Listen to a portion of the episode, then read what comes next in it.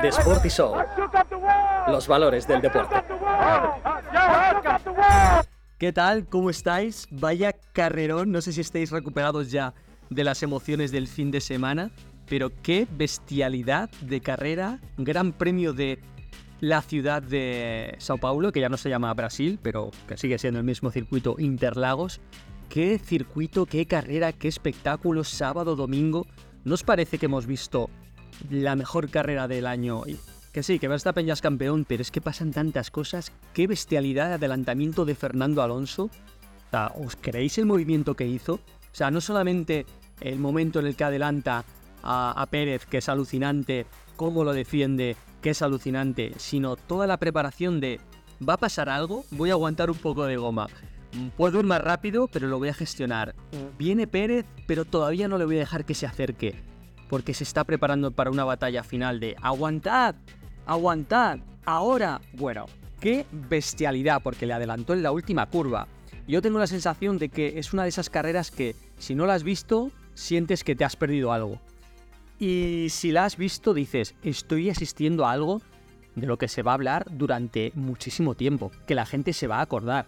Eh, hay carreras que están marcadas en la memoria y, esta puede que sea una de ellas por el movimiento de, de, Fernando. O sea, qué bestialidad. Y además os digo una cosa, lo que hizo está al nivel del Nadal que no se da por vencido en Wimbledon con todo en contra en una superficie que no domina o en... Em, en tierra batida en Roland Garros, estos partidos que se alargaban 5, 6, 4 horas de partido hasta el final, peleando por cada punto y consigue eh, reponerse y luchar hasta el final, pues está al nivel de eso.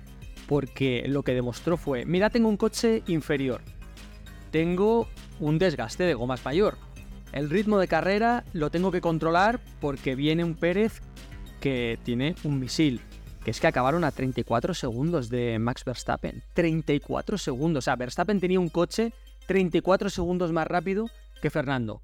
Y Checo Pérez lleva un Red Bull. O sea, ¿entendéis la diferencia de coche que hay ahí? Bueno, pues hoy que estamos intentando analizar lo que hizo Fernando y cómo explicárselo a la gente que no es experta en Fórmula 1, pues, pues ¿qué le diríais vosotros? Esto es como jugar la final de la Champions con el Villarreal, eh, llegar a, a disputar la liga eh, o hacer una remontada con el Rayo Vallecano entre el Barcelona, no sé, buscad el símil que queráis, pero hay que tratar de, explicar esto porque la, gente dice, no, es que eh, tiene más de 100 podios Fernando Alonso, es uno más. No es uno más. Lo importante es cómo lo consigues, contra qué luchas, qué armas tienes para conseguirlo. Y le consiguió arrebatar el podio a un Red Bull. Es que es una barbaridad, es que es el mejor coche de la parrilla. Es que Verstappen lleva un coche que está haciendo historia y le has quitado un podio a un coche que, está por encima de todos. ¿Entendéis el valor de eso? Para cuando se lo expliquéis a, a la gente que diga, ya bueno, es que tampoco tiene tanto mérito, es que Alonso ya estaba tercero. Mira, cuando Fernando se pone tercero en la salida por delante de su compañero de equipo, después de haber hecho una clasificación bestial, cuarto salía, él va pensando todo el rato que el final de carrera va a ser complicado. La vuelta rápida de, su compañero Stroll es cuatro décimas más rápida que la de Fernando. ¿Qué significa esto? Que Alonso podía ir mucho más rápido, incluso mucho más rápido que Stroll, que siempre ha demostrado que va eh, con un ritmo de, carrera superior. Entonces, si Alonso quisiera tener una vuelta rápida como la de Stroll, lo hubiera conseguido. Estaríamos hablando de que eh, Alonso estaría rodando en, en 14 bajos. Él estuvo con su vuelta rápida en 14.4. Bueno, los ritmos de carrera, yo si queréis os los cuento porque son una absoluta barbaridad. Eh, son más datos, pero eh, esto nos vale para, para saber dónde estaba cada uno. Mira, Alonso terminó la carrera en 14 medios. 14.6, 14.5, 14.5, contemporizando. Y su vuelta rápida, como os he dicho, en 14.4. Y la de Stroll en 14.0. Esas cuatro décimas, Fernando podría haberle exprimido un poco más el coche, sacar todavía más velocidad, distanciarse de Checo Pérez, pero claro, cuando llegara Checo, él iba a estar en las lonas. Por eso Fernando va todo el rato pensando en que tiene que hacer algo distinto y llegar con vida hasta el final. La última parada suya fue en la vuelta 47. ¿Vale? Y hasta la 71 estuvo peleando con, eh, con Checo Pérez. Claro, Checo se acercaba poco a poco, llega con vida, se prepara el adelantamiento, DRS, consigue pasar. Claro, y Fernando decía, pensaba que lo tenía todo bajo control, pero no, porque al final Checo pues también es bueno y el Red Bull funciona. Le adelanta y él sabe que tiene una oportunidad.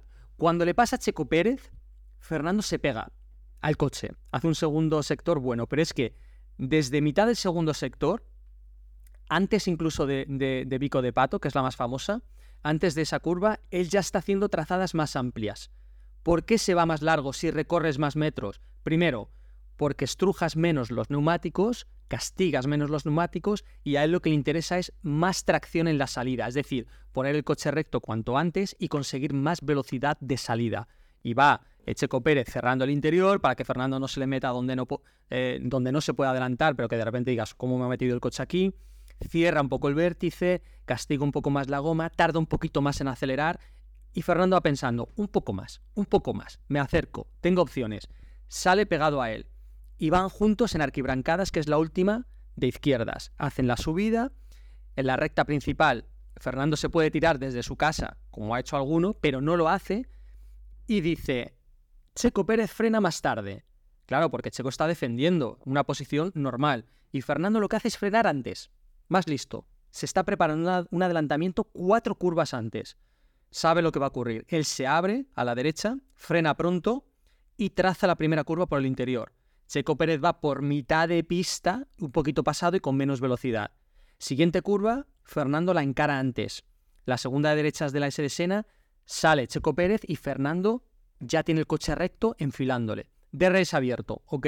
Oportunidad de adelantamiento. Hasta ahí una situación normal. Muy bien preparada por Fernando, pero una situación de adelantamiento, digamos que normal. Defiende el interior Checo Pérez. Aunque tú te pongas en paralelo, si el interior es tuyo, que la siguiente curva es de izquierdas, por la parte interior te quedas con la siguiente curva. Fernando por el exterior se sale de la aspiración y pega un volantazo hacia el interior. Se pasan como 10 metros emparejados, casi tocándose, la trasera derecha de Fernando con la delantera izquierda de Checo Pérez, que es movimiento de karting, bestial.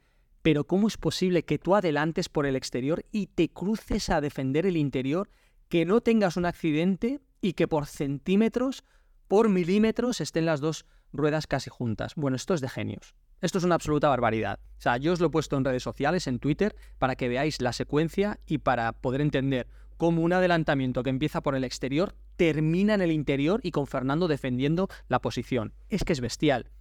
Y si haces eso, alguien que lo ha hecho alguna vez, de repente se cruza o se pone delante y te frena, te frena encima, lo normal es que te toques. Bueno, Fernando lo hace perfecto. Y luego el preparártelo cuatro curvas antes y saber que tienes una oportunidad y que vas a ir a por ella, bueno, bueno, bueno, bueno. Es que es magistral, ¿no? Para que sepáis que si solo tienes una oportunidad, te la tienes que preparar con mucha antelación. Y eso fue, bueno, eh, un golpe maestro.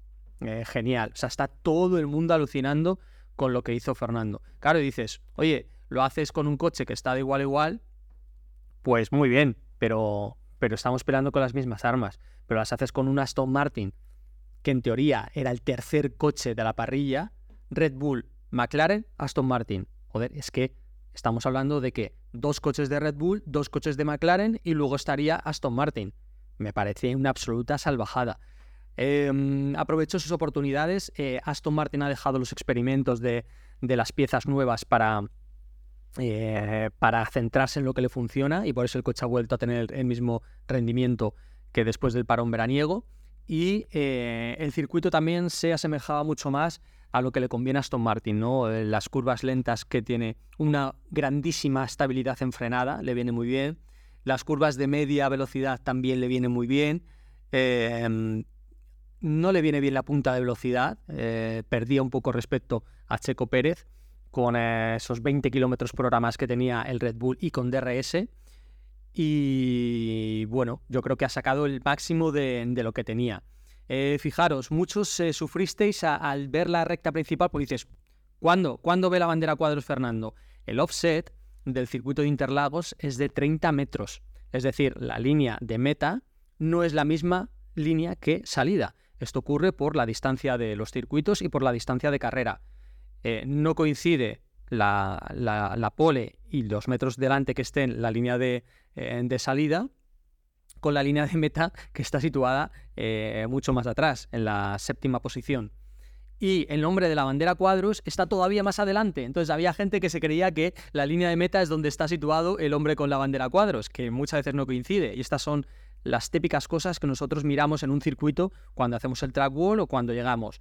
Primero se mira los garajes, dónde está puesto cada equipo por si hay alguna variación. Se colocan por el orden del, eh, del, campeonato del mundo, por la situación, mm, cómo quedaron la temporada anterior, por eso siempre está primero Red Bull y último eh, Williams, pero hay veces que se parte eh, los boxes por cómo estén hechos, algún equipo tiene de repente dos garajes, bueno, hay situaciones originales en cada uno de los circuitos. Luego hay, hay nombres que de repente los ponen mal o, ponen el nombre de un tercer piloto porque va a coger el coche. Bueno, todas estas diferencias y, y particularidades hay que revisarlas. Luego miras el circuito, dónde está situado el cajetín de salida, izquierda o derecha, y que coincida con la notificación de la FIA. Miras el offset, dónde está la línea de salida y dónde está la línea de, meta. Cuánta de goma tiene previa al inicio del Gran Premio para saber qué avance va a tener la pista durante los libres, durante el, fin de semana, hasta que se llegue a la clasificación. Si es una pista que se usa poco, pues habrá poca goma. Si es una pista que se usa mucho, pues tendrá mucha goma. Em, este tipo de cosas, todo se mira, cómo está el césped, qué están poniendo eh, en los pianos, eh, si hay astroturf o están pintando solamente las escapatorias. Hay que revisar todo esto, hay que ser minimalista y sacar datos de todos los lados para luego en televisión poder contarlo. Esto no es llegar ahí, ver la tele y contar eh, lo que tú ves, como el que está en el sofá de casa, ¿no? Hay que trabajarse las retransmisiones. Y por eso eh, hay que ir por delante y tener esta información. Y yo sabía que la línea de meta estaba antes, situada antes, y por eso hay muchos que están tirando líneas de comparación de, no, le ha sacado unos centímetros en el alerón delantero, no, le saca casi un coche. Son unos 4 metros, un poquito más de 4 metros, que es casi un coche de diferencia. El coche son 5 metros, lo que mide, 5 y medio llegan a medir algunos coches, eh, pues 4 y medio es la diferencia que, le ha sacado. Estaba el alerón delantero tocando con eh, a la altura de las ruedas traseras de Fernando Alonso. Y luego, al terminar la recta, al llegar a la línea de salida, ya está Checo Pérez un poquito por delante. Así que si no hubiera habido offset, hubiera conseguido el podio Checo Pérez. Y si ya no te digo si es justo la línea donde está el hombre de la bandera cuadros que está eh, casi a tres cuartos del final de la recta de meta. Así que, mm, bueno, hay que tener esto muy claro para saber cuándo acaba la carrera y dónde consigue cada uno llegar a, la línea de meta. ¡Qué final! ¡Qué barbaridad, amigos! ¿Cómo disfrutamos y cómo nos demostró Fernando que peleando eh, se pueden conseguir las cosas? Y, fue un ejemplo para toda la Fórmula 1, para todos los deportistas, para, para todos no solamente para los niños que ven a Fernando otra vez pelear, sino para todos los que eh, nos inspiramos en el deporte y te dice, mm, si tienes que pelear, tienes que ser más inteligente que tus rivales. Si tienes una oportunidad, tienes que preparártelo muy bien y no fallar. Y sobre todo, no, precipitarte. Si Fernando se tira en la curva 1, mm, no consigue el adelantamiento tenía que preparárselo desde la curva 1, hacer bien la 2, salir bien en la 3 y ejecutarlo en la 4. Es así como se hace el adelantamiento. Y está todo el mundo alucinando. Le ha felicitado hasta Antonio Banderas.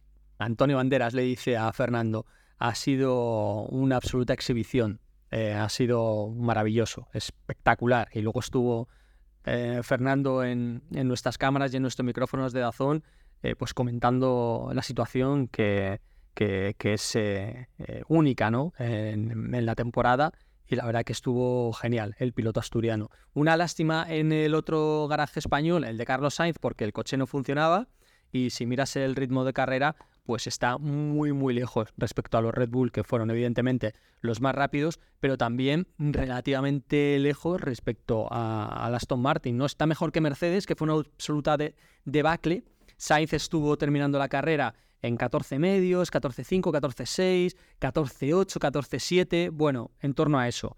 Y si comparas con Mercedes, que fue una escabechina, qué lamentable el ritmo de carrera de Mercedes. 15-1 de Hamilton, 15-3, 15-1, 15-4, 15-4. Bueno, mm, se hundieron. O sea, estaba el Ferrari eh, corriendo 6-7 décimas más rápido de lo que lo estaba haciendo el Mercedes. Y dijo Toto Wolf que no sabía cómo había podido ocurrir esto, y que habían corrido con tres ruedas en vez de cuatro, que su coche no era eh, un coche de carreras, que, le, faltaba, le faltaba algo. Fíjate, para que Toto Wolff diga esto. Mike Elliott, el que era el director técnico, eh, ya no trabaja en el equipo. Hay gente que dice que lo han despedido, gente que dice que sale eh, hacia, hacia Ferrari. Pues el típico movimiento de fichaje o fichaje forzado. Es decir, te dicen, oye, mira, no contamos contigo, cuando tengas una salida, lo preparamos y te vas. Eh, Mike Elliott que ha servido al equipo y Mercedes yo creo que hasta ahora ha hecho bien las cosas, ¿no? No haciendo despidos fulminantes al estilo Ferrari. Pero sí que es verdad que el coche de Mike Elliott era el famoso de los no pontones que se empeñaron en mantenerlo, eh, trabajando también con Allison, eh, director técnico, y, y entre ellos han hecho un coche que le ha costado recuperar que está bien, ¿no? Que tú tienes una idea y dices, oye, yo mantengo mi idea y muero con ella y voy hasta el final, hay que ser original, perfecto. Pero no ha sido el mejor Mercedes, no lo ha sido, ha costado recuperarse. Y luego encima tienes una descalificación con, con el fondo plano irregular, bueno, este tipo de cosas. Así que mm, nuevo director técnico que tendrá Mercedes y yo creo que tendrán un mejor coche para el año que viene. Ya veremos cuánto de mejor. Pero mm, en teoría debería estar con una parrilla más igualada. Deberíamos tener una parrilla más igualada para 2024. En esta carrera eh, también vimos el desastre para Ferrari en las manos de Leclerc, que tuvo un fallo hidráulico, el mismo que tuvo Carlos em, en carreras anteriores, pero ahora en el lado de Leclerc y se quedó fuera en, la salida a pista. Según salía al inicio de la carrera, lo estaba viendo con las onboards y ya vimos que se quedó fuera. Eh, le falló el coche y se fue recto, le falló el hidráulico. Hidráulico es todo lo que tenga que ver con dirección asistida, volante, em, cambio de marchas, por ejemplo. Y adiós. Eh, adiós al coche. No pudo estar en, en, la carrera y dejó libre el hueco en la primera línea, el número 2. Así que tenía vía libre para salir para Lando Norris que no salió, no salió bien. O sea, por mucho que os digan sale bien Norris, mm, no salió bien Norris, porque estuvo Hamilton ahí a punto de pasar. Y ya Verstappen se marchó y ya fue incontestable, no, no, no le pudieron eh, alcanzar. Y Sargent estuvo a punto de llegar a los, a los puntos otra vez con, con el Williams. Eh, Stroll tuvo un ritmo de carrera buenísimo, creo que Stroll hizo una grandísima carrera. Y luego hay una situación que me llamó muchísimo la atención, que es que eh, Carlos estuvo en el DRS de Stroll casi toda la primera parte de la carrera y en la estrategia le dicen que se quede en pista. Bueno, es que Stroll le estaba sacando hasta segundo y medio. Segundo y medio cuando se queda Carlos en pista. Digo, ¿pero qué están haciendo? ¿Pero por qué? Porque Carlos se queda en pista eh, hasta, hasta el infinito. Y cuando entra, Carlos se tiene que pegar con los Mercedes y ya Stroll está lejos. Luego Stroll en la segunda parada tiene un fallo eh, y hace una parada lenta de 4 segundos, pierden 2 segundos en la parada Aston Martin. Y claro, Carlos piensas, joder, si hubieras parado antes, si hubieras hecho mejor estrategia, estabas peleando y estabas encima de Stroll, porque hay este fallo, por ejemplo, y tienes la oportunidad de, adelantarle. Pero había competencia directa y competición entre, entre Stroll y, y Carlos Sainz. Y me parece que aquí Ferrari no estuvo demasiado listo, ¿no? Es la típica situación que eh, si aprovechas y maximizas todos los recursos, le levantas la posición a Stroll. Y creo que Ferrari no, no estuvo bien aquí, no estuvo listo.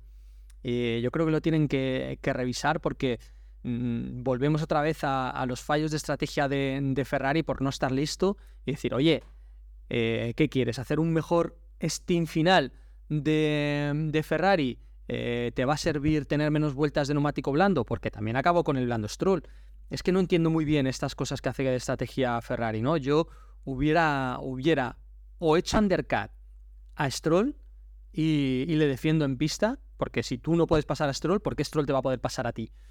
O, eh, o cubro a Stroll. Según para él, paro yo y no estás perdiendo durante 3-4 vueltas un segundo, segundo y medio. Es que fue. Yo estuve siguiendo el vuelta a vuelta, tenían la vuelta calcada, en la décima y de repente cuando alguien cometía un error, eh, perdía tres décimas. Una vez era Carlos, otra vez era Stroll, pero volvían otra vez a estar calcados en la décima. Pues yo creo que ahí hay que parar cuando lo haga Stroll si no le hace ese undercut y, y decir, oye, vale, se han cubierto el undercut, pero yo voy a reaccionar lo antes posible y no perder tiempo.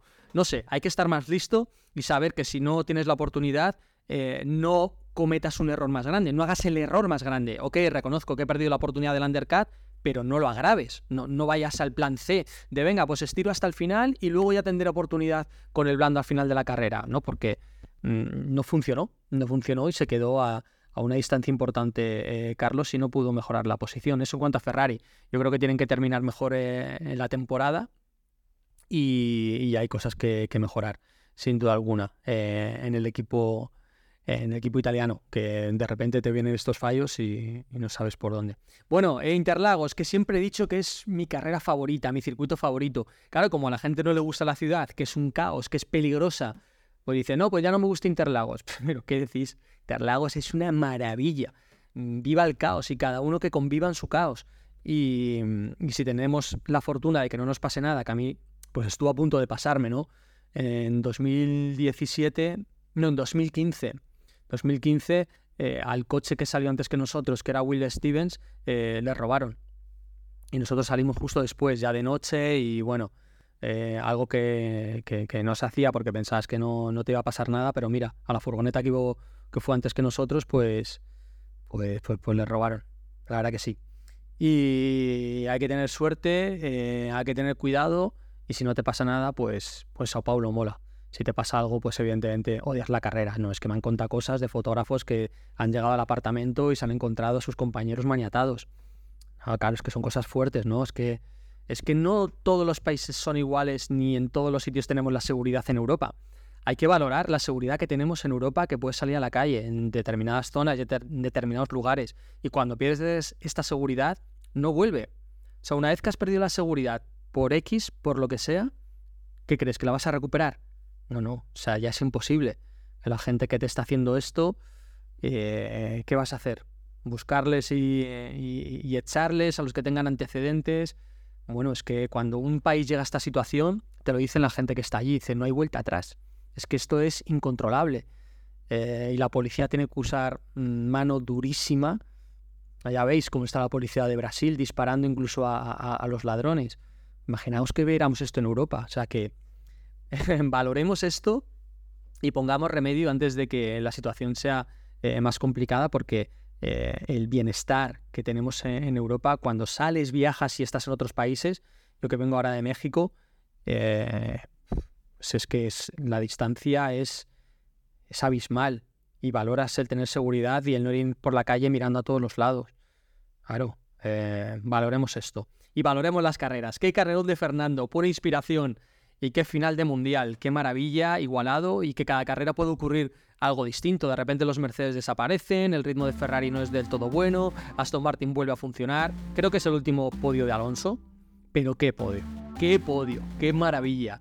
Disfrutémoslo, eh, valorémoslo y acabamos con una sonrisa y celebrando que el esfuerzo al final tiene recompensa y que si aprovechas tus oportunidades, al final da sus frutos. Y aprovechamos todas las oportunidades que tenemos y, aprendemos de ellas. Por eso son los valores del deporte que nos llevamos en este, en este podcast que nos inspira tanto eh, a todos. Bueno, dale 5 estrellas si te ha gustado el podcast, si te ha gustado el podio de Fernando, comparte y divúlgalo y dile a la gente, mira cómo hablamos aquí de Fórmula 1 y analizamos la carrera y cómo ocurrió el desenlace del Gran Premio. Y eh, escribe también los comentarios y nos vemos en el siguiente episodio. Gracias por estar ahí, por ver la Fórmula 1, por disfrutarlo y por aprender. Larga vida a la Fórmula 1 y larga vida a Fernando Alonso.